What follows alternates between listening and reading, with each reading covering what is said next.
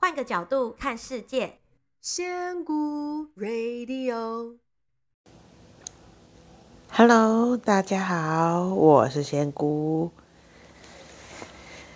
今天我想要跟大家来聊一下性别这个话题。所谓性别，就是男生、女生，这么这么简单，应该每个人都有性别吧？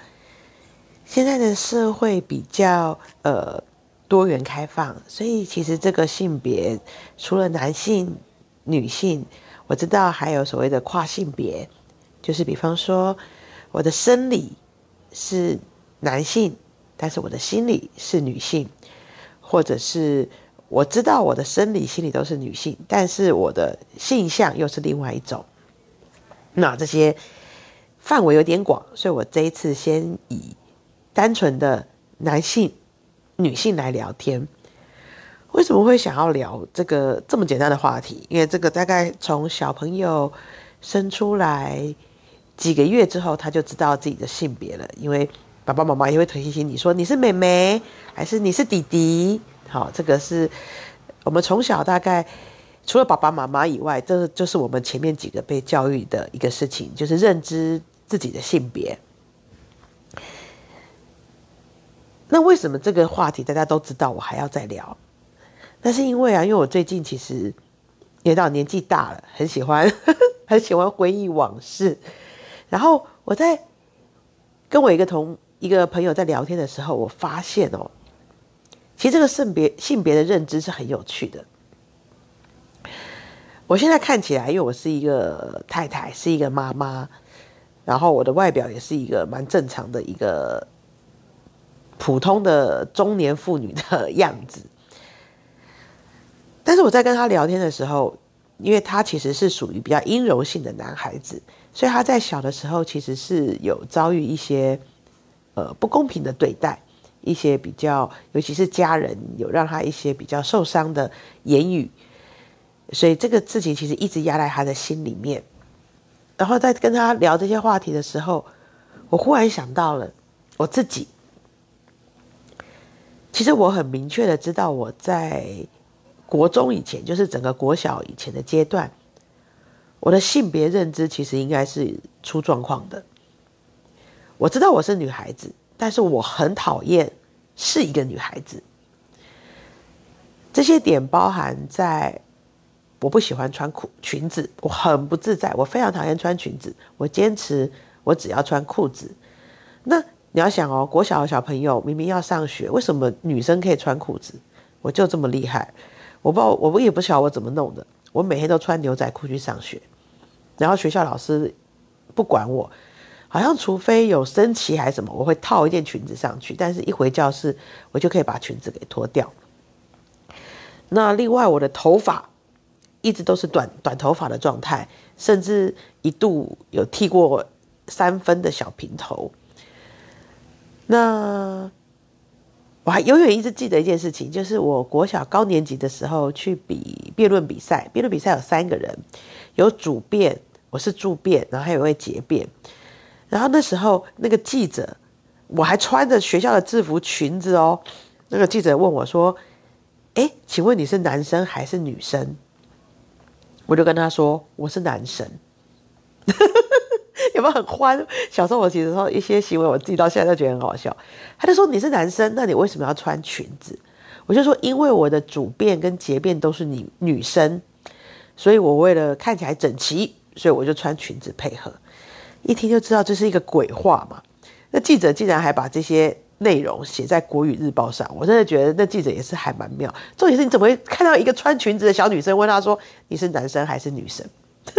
所以你就知道我那个样，那个时候的外表跟状态有多像男生的。那除了这个以外，你说我的朋友，我的朋友大概男生女生都是一半一半，因为其实小的时候我是比较风云人物型的小朋友，很皮啦，所以我会去女生同学家玩纸娃娃、芭比娃娃、扮家家酒，我会，但是我也会去跟男生去骑脚踏车、翘狗链，或者是玩竹垒球。或者是从山坡上滚下来，然后去小溪里面玩水，然后把那个衣服都玩的都是整个黄泥巴这样子。我也会，我两边的娱乐活动都没有错过。那当然打架那这是一定要的。那所以其实我小的时候，我一直我不知道为什么，其实我后来最因为现在学了这些东西之后，我有回头去想，我为什么这么想要把外表装成一个男孩子的样子？我有在怀疑是不是因为我爸爸一直希望他有一个儿子，那我毕竟是长女啊，我的确我们家是没有男生的，那那时候我是长女。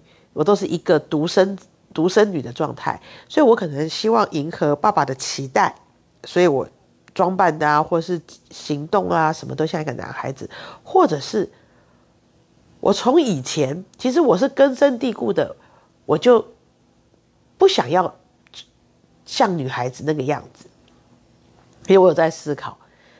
然后呢，我待会再讲这个结论，这个答案我自己找出来的结论是什么？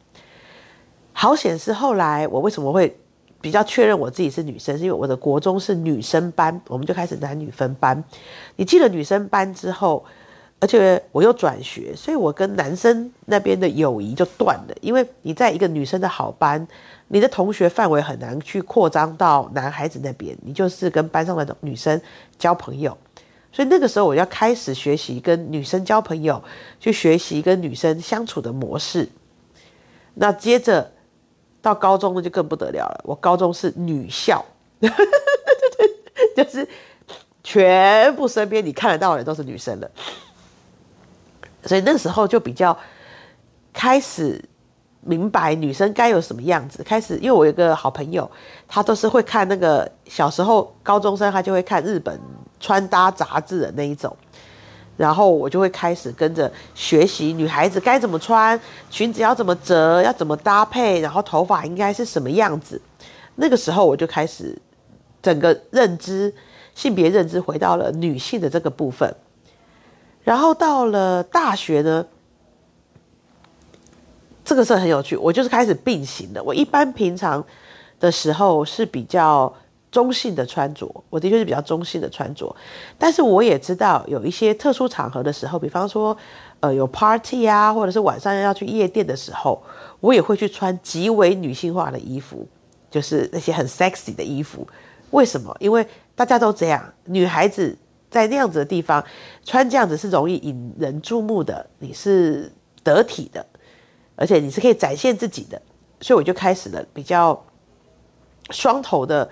一种模式下去，那而且那时候又开始交男朋友啊，或者是呃认识一些处理，开始面对这些异性吸引力的一些呃学习的过程。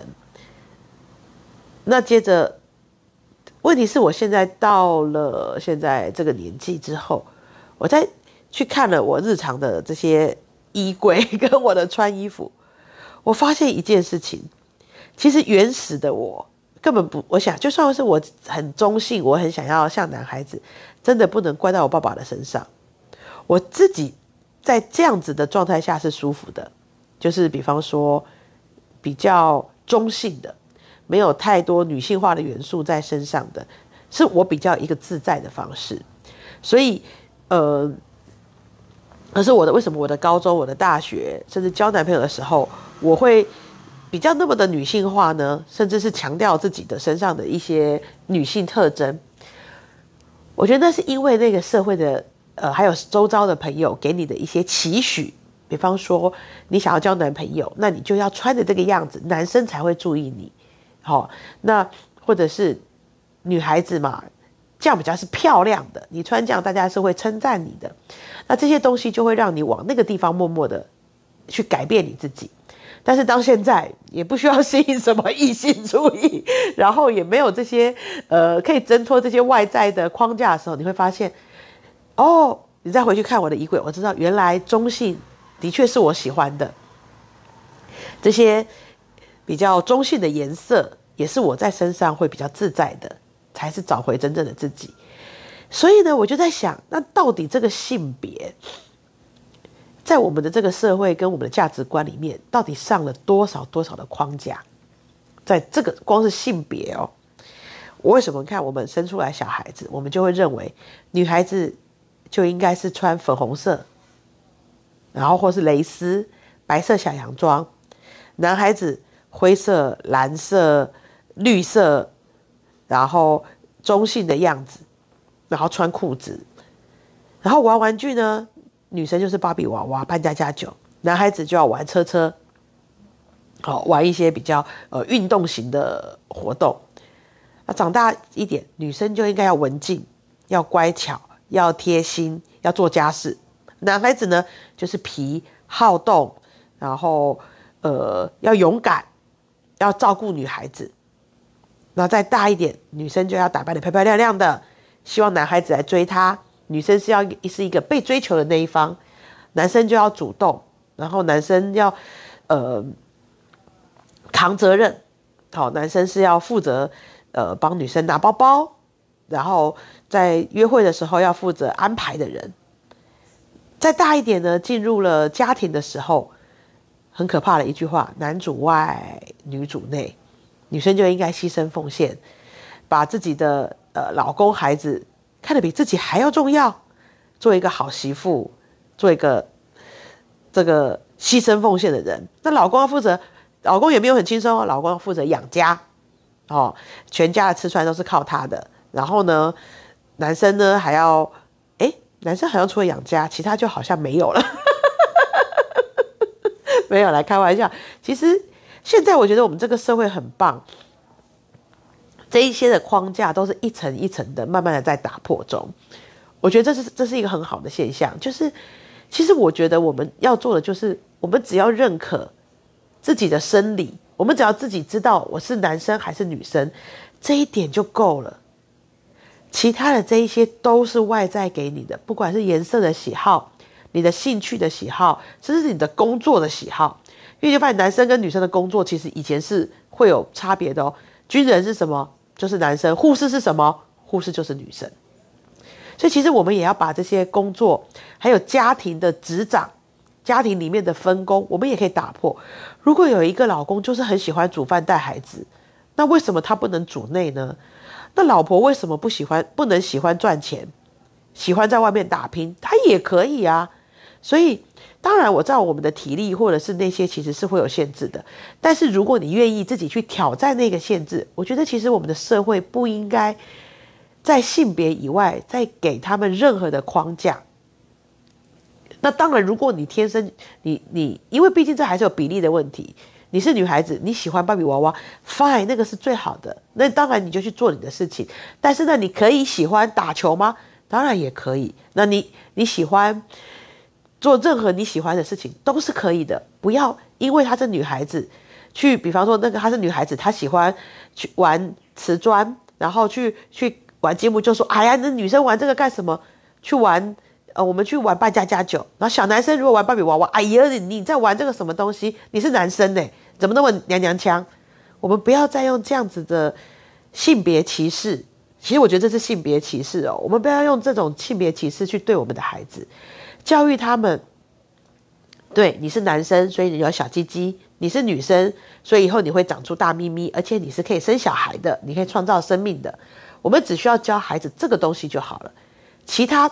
外挂上去的男生的、女生的，你该穿粉红色的，你该穿蓝色的。你是男生，你不要哭；你是女生，讲话怎么可以这么大声？这些都不要再给孩子了。我们让他尊重他自尊重他们的喜好，用观察的方式，让他们长出自己的样子，让他们可以接受自己最原始的样貌。这样子，你才能够找到。他真正的兴趣跟他的天赋，因为不然，如果我们一直用限制的方式，就告诉他你生出来的性别，就把你塞在坐在一个椅子上，说你就应该这样这样这样这样这样的时候，那如果他的天赋跟优点就不在这呢？那你是不是限制了他？那当然。等到他越大，学了越多东西，除了家长，还有老师，还有社会，全部的这些东西都加在他的头上的时候，你还能期待他找回原始的他，更开心的他吗？所以，让我们身为父母的，先从这个最小的点开始，除了性别认知以外，因为总要知道该去哪边厕所吧，还要知道怎么上厕所，知道怎么对待自己的身体之后，其他的框架从他生出来开始，我们就不要限制他，我们用观察的方式就好，尊重他，看看他喜欢什么，支持他，这样子就够了。我们一起来试试看。好，那我们今天就讲到这里喽，谢谢大家。那如果有任何意见，欢迎到呃脸书粉砖仙姑 Radio 留话给我。嗯，谢谢你，拜拜。